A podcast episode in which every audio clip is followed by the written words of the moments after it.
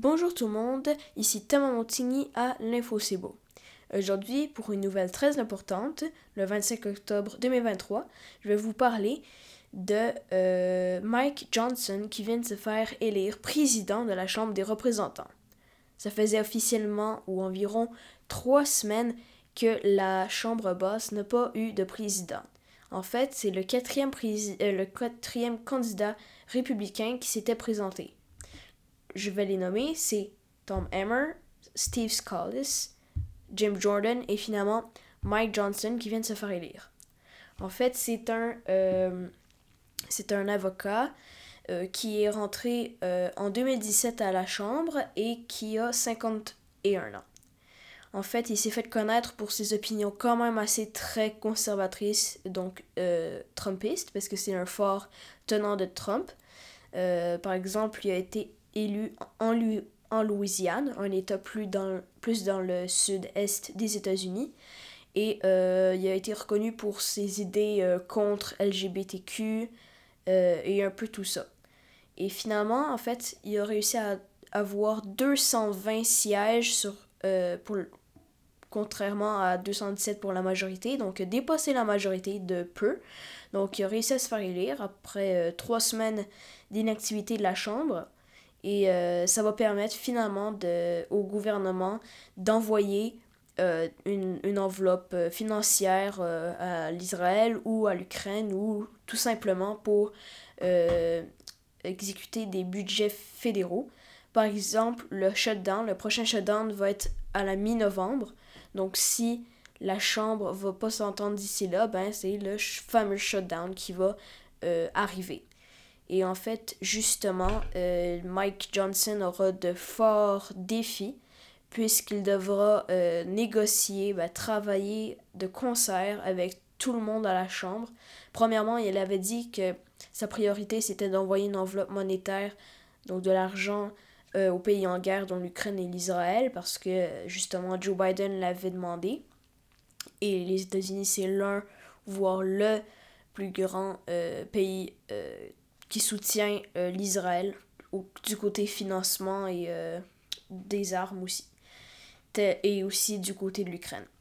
Donc, il y aura de gros défis à relever. D'ailleurs, la division du Parti conservateur, du Parti républicain, pardonnez-moi, euh, ben, en fait, c'est un, extrême de droite, contrairement à Kevin McCarthy, qui était plus centriste ou euh, droite normale. Donc, euh, peut-être que la personne qui avait fait destituer Kevin McCarthy, c'était Matt, Matt Gates. Ben là, je pense qu'il y a encore plus. Il est d'accord avec Mike Johnson. Donc, ça m'étonnerait que les républicains le euh, du centre veuille euh, destituer euh, le, le, président de la Chambre parce que ben, c'est quand même c'est quand même assez récent qu'ils viennent se faire élire puis aussi ben ils sont dans une situation quand même assez difficile parce que le premièrement le parti qui est majoritaire à la chambre basse est très divisé en plus d'une légère majorité donc ça les aide pas non seulement.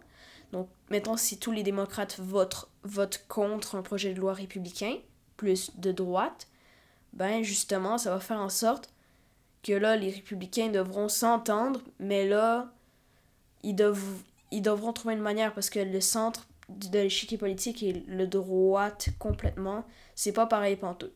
Puis là, en plus, s'ils s'entendent euh, finalement et heureusement sur un projet, ben là, le Sénat, le sénateur, donc la personne qui contrôle la Chambre haute, c'est un démocrate.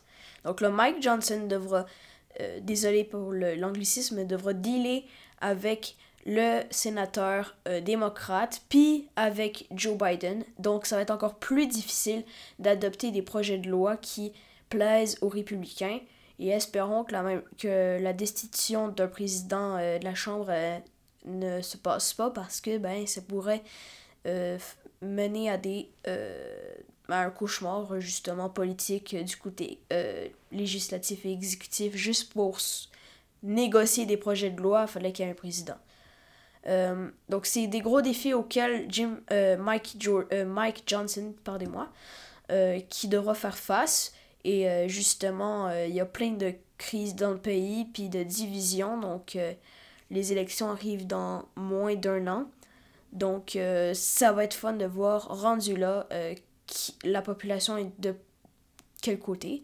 Et justement, euh, on peut voir à quel point, comme je le disais dans un de mes articles, la présence, pas la présence, mais le pouvoir, l'influence, voilà, de Donald Trump qui est encore très présente dans la chambre basse, tant dans la chambre basse, mais aussi dans la chambre haute, donc, dans le Sénat. Donc ça montre à quel point ces tenants se font encore élire dans la Louisiane, euh, au Texas, en Floride, des pays plus euh, républicains, plus euh, de droite. Donc ça m'impressionne de voir comment, après plus de trois ans, un candidat peut encore avoir autant d'influence, même s'il est confronté à des dizaines et des dizaines et des dizaines de chefs d'accusation contre des crimes financiers, sexuels et même euh, on voit de tout là.